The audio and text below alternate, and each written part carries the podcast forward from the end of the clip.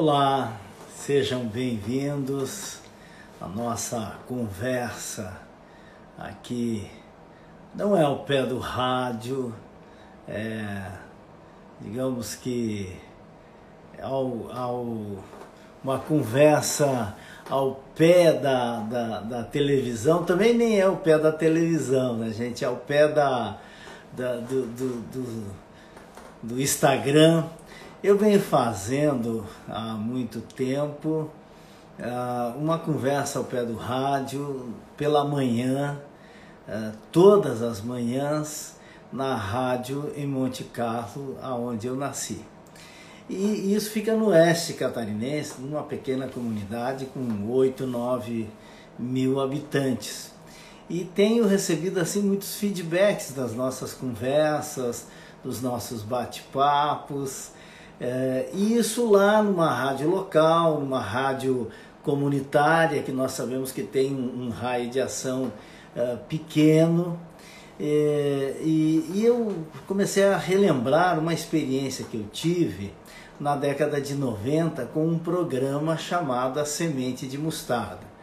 Uh, na década de 90 houve um fenômeno bastante interessante das televisões abertas, porque a, a, televisão chegou no Brasil na década de 50 com Assis Chateaubriand, TV Tupi, que tornou-se aquele gigante, a revista Cruzeiro, com o problema da TV Tupi, houve uma grande migração para a TV Rio, que tornou-se TV Globo no início dos anos 60 e que foi construindo as afiliadas e, e tornou-se a Rede Globo que nós conhecemos.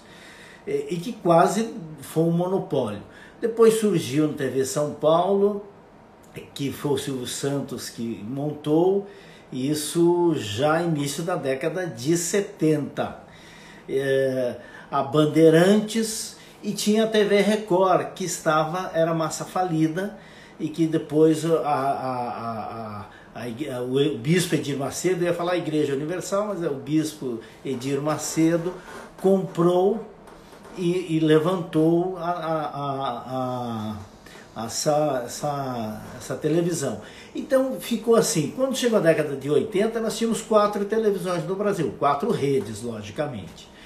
Na década de 90 começou a vir as TVs a cabos e as TVs locais.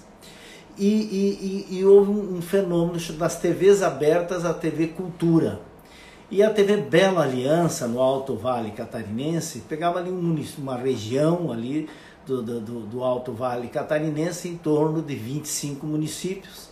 Um dia eu fui convidado para ter um, falar cinco minutos na televisão por semana, num jornal do almoço, que tinha ali de uma hora, e ele falou, como é que vai chamar o seu quadro? E eu tinha recém ouvido uma pregação linda, uma, uma, uma, uma, uma fala muito linda do Caio Fábio sobre a semente de mostarda. E eu disse, vamos chamar de semente de mostarda. E batizamos de semente de mostarda, ficamos lá quatro, cinco anos no ar, mas com uma audiência extraordinária, falando cinco minutos por semana.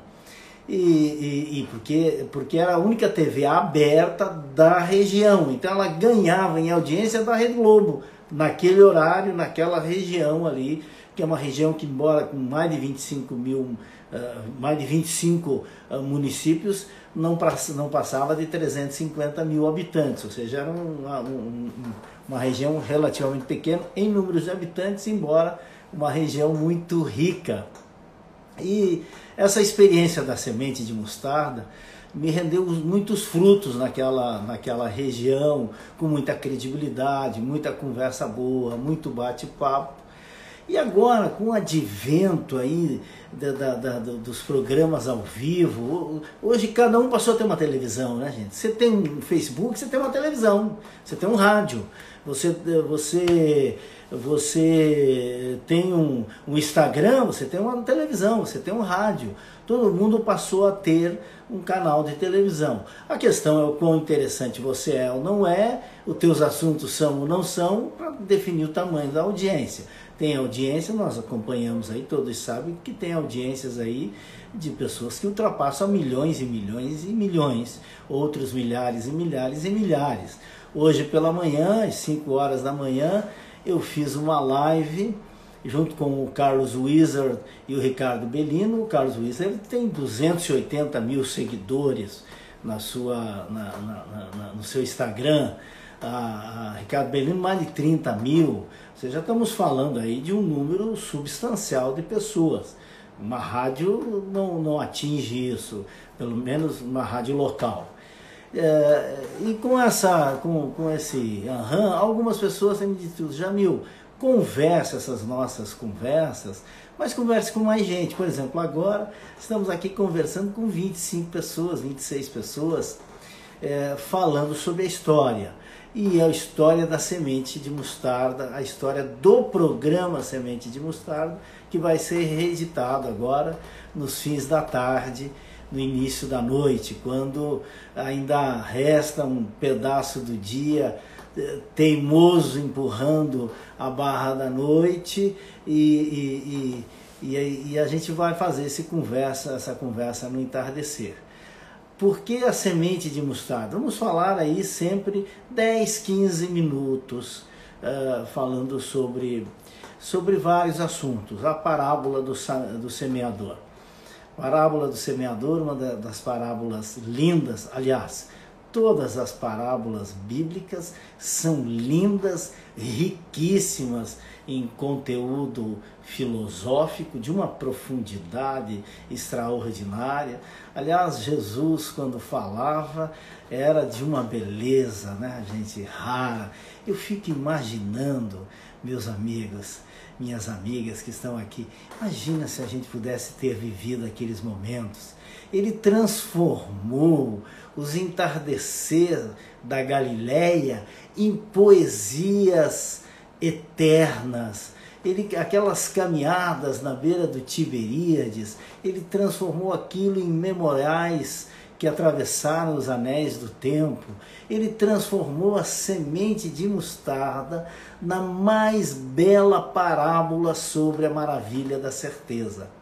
Então foi, foi isso que me chamou muita atenção e na época eu batizei o programa de, de, de semente de mostarda. Porque a semente de mostarda é muito interessante. Veja só, a semente de mostarda, que nós às vezes confundimos com o grão de mostarda. O grão de mostarda, que já é pequeno, dentro dele tem dezenas e dezenas da, da, da, de semente de mostarda. A semente de mostarda ela é quase invisível, é um, do, é um dos menores pontos visíveis, é a linha limítrofe entre o visível e o invisível. Depois dela, o olho humano não consegue mais enxergar. Então, olha que, que, que, que, coisa extraordinária. E Jesus Cristo disse o quê? O Mestre Supremo, o Mestre dos Mestres, ele disse: se tiveres a fé do tamanho de uma semente de mostarda, você dará ordens às montanhas e dirá a elas: montanhas, mudem de lado, saiam daqui, vão para lá, e ela e as montanhas te obedecerão. Uau! Olha só! Se nós tivermos a capacidade, esta capacidade de, de, de, de, de eh, termos a, a, certeza absoluta, implantarmos em nossa mente esta, esta força extraordinária da maravilha da certeza, nós conseguiremos realizar coisas extraordinárias. Nós não conseguimos fazer nem ideia do que é isso, né, gente? É, é, talvez a fé, e a fé aplicada é um dos princípios do êxito, segundo essa pesquisa memorável de Napoleão Hill, a fé é, seja a autossugestão, seja esse caminho extraordinário. E veja, não é por acaso que Jesus usou esta analogia da semente de mostarda. Porque a semente de mostarda, embora seja insignificante em seu tamanho, ela tem uma força extraordinária. Você pode plantar ela em cima de uma pedra, que ela vai em cima desta pedra ela vai encontrar nutrientes com a água da chuva, com a força do sol, vai buscar nutrientes dentro da rocha e vai, e vai florescer, e vai crescer, e vai dar frutos que é a missão de uma árvore, é o propósito de qualquer planta, é, é, é contribuir com a existência humana. Então essa história, hoje nós estamos começando contando a história do programa a semente de mostarda, por isso número um, porque terão essa, terão essa sequência, terão muitos. Conversaremos muito ao pé do rádio, conversaremos muito nesta roda de conversa e aqui ao pé do Instagram para ir me habituando, que, que, que eu tenho que ir me habituando a esta linguagem nova. Eu sou um, eu sou um, um imigrante digital. Eu vim numa época que nem luz elétrica tinha dentro de casa, não tinha água encanada. Água encanada dentro de casa já era um mega avanço. Quando chegou a luz elétrica, então foi o nirvana, ou seja, a experiência do paraíso. E agora estamos aqui com, com esse mundo digital extraordinário. Eu estou me habituando a esta conversa aqui, essa roda de conversa falando da história, a parábola do semeador. Iremos jogando a semente, é, algumas vai cair no meio do caminho, na beira da estrada, o pássaro vai vir, vai comer, as pessoas transeuntes vão pisar, outros cairão em cima da pedra, o, o, a, a, a, a intempérie e a intrepidez do sol e o calor da pedra vão cozinhar, mas outras sementes cairão em solo fértil e essas serão multiplicadas, multiplicadas, multiplicadas a mil, dez mil, cem mil, um milhão por um. Então, é isso que nós vamos começar entrando dentro das camadas da sociedade, da sua mente, da sua visão, do seu jeito de olhar a vida, de enxergar a vida. Vamos começar a semear. Hoje contamos a história da semente de mostarda. E a palavra história eh, quer dizer o tecido da vida. Isto é tecido, histologia. Lembram disso quando nós estudávamos no, no, no, no ensino fundamental? No, agora mudou o nome. Antes a gente chamava eh, primeira série, segundo grau, primeiro grau, segundo grau. Então, ensino médio agora se chama. Isso, oh my God o ensino médio, a, a, a gente aprendia sobre a histologia, a história dos tecidos, a, o estudo dos tecidos, a história é o estudo da vida. Então, a partir de hoje, nos encontraremos no final da tarde, início da noite, nessa, né, nesse crepúsculo do entardecer, para conversarmos. Deixarei gravado, ficará sempre lá no IGTV, você poderá ver, pode inclusive multiplicar, enviar para as pessoas que você quiser. Uh, e, e, e conversaremos aqui sobre filosofia, o amor pela sabedoria. É importante a gente ter isso. Falaremos sobre a, as leis do êxito, ou seja, o que é que pode fazer um ser humano ter uma vida orientada para resultados.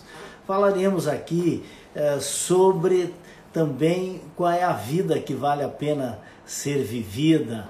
Conversaremos aqui sobre a, a, a, como desfrutar mais da vida e do trabalho, como enfrentar as adversidades da vida, porque a vida, qual é o fluxo da vida? É altos e baixos é altos e baixos. Esse é o fluxo da vida. Agora, existem picos e vales.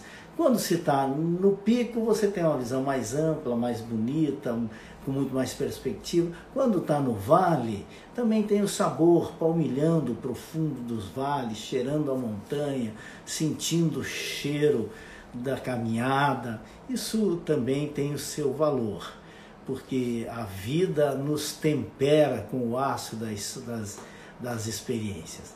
É isso que nós faremos aqui. A, a, a, todas as pessoas que estão aqui já sabem, todo final de tarde teremos uma boa conversa, não importa onde. E a vida é uma roda de conversa, né, gente? E essa roda de conversa, assim como era, as, lembram das rodas de chimarrão no final da tarde, as, as rodas de conversas na calçada em que as famílias colocavam as cadeiras e a cultura familiar da solidariedade, da lealdade, da amizade eram, iam passando e as crianças brincando na rua. Nós não temos mais isso, mas podemos ter esse momento aqui para conversarmos sobre isso. Então é interessante que a gente crie essa conversa. Para terminar, eu me lembro da última entrevista que o Paulo Altran uh, deu ao Mitre naquele programa chamado Programa Livre. Para a nova geração que não lembra do Paulo Altran e, e nem conhece o Mitre, porque você não tem obrigação de conhecê-los, mas é bom conhecê-los. Paulo Altran foi um dos grandes atores desse país, um homem extraordinário, com formação em direito, mas seguiu a carreira do teatro, fez muito sucesso na televisão. E o Mitre é o diretor da Bandeirantes, da, da, da, tem um programa no domingo à noite, entrevista. E na última semana do Paulo Altran, como, como nessa, nessa vida, ele estava muito doente, estava lá no Rio de Janeiro. Fizeram uma entrevista ao vivo o pessoal aqui em São Paulo, ele lá no Rio, aqueles links, porque estamos falando aí de mais de 10 anos, era uma mega estrutura para fazer um ao vivo. Agora estamos fazendo um ao vivo aqui, eu estou com um penduricalho aqui, um, um celular e, estamos fazendo um programa ao vivo. E na conversa o Paulo sentou na cama, o Paulo Altran sentou na cama, colocou o, o cobertor por cima, provavelmente ele estava com frio, é, ele estava com frio, porque o Rio de Janeiro nunca é frio, mas ele provavelmente estava com frio, e respondendo as perguntas. E aí o, o, o Mitre perguntou, Paulo, é, isso uma semana antes dele vir a óbito, antes dele partir para o Oriente Eterno, fazendo o parto reverso. O, o, o Mitre perguntou, Paulo, se você fosse resumir a vida, como você resumiria? E ele disse: Mitre, a vida é uma boa conversa. Ou seja, a vida se resume numa boa conversa. Friedrich Nietzsche, o alemão desesperado, filósofo que, que acabou enlouquecido pela sua incredulidade, ele tinha nos seus lampejos de lucidez momentos muito gloriosos. E ele disse: ah, lembre-se sempre, case-se com quem você gosta de conversar. Porque no final, o que vai restar é o afeto de uma boa conversa. Então, estamos começando aqui uma boa conversa, conversaremos sobre a vida. Olha que eu sou tão atrapalhado que até aqui eu acabei uh, batendo aqui na, na televisão. Um grande fraterno abraço a todos. Até a vitória sempre. Boa noite.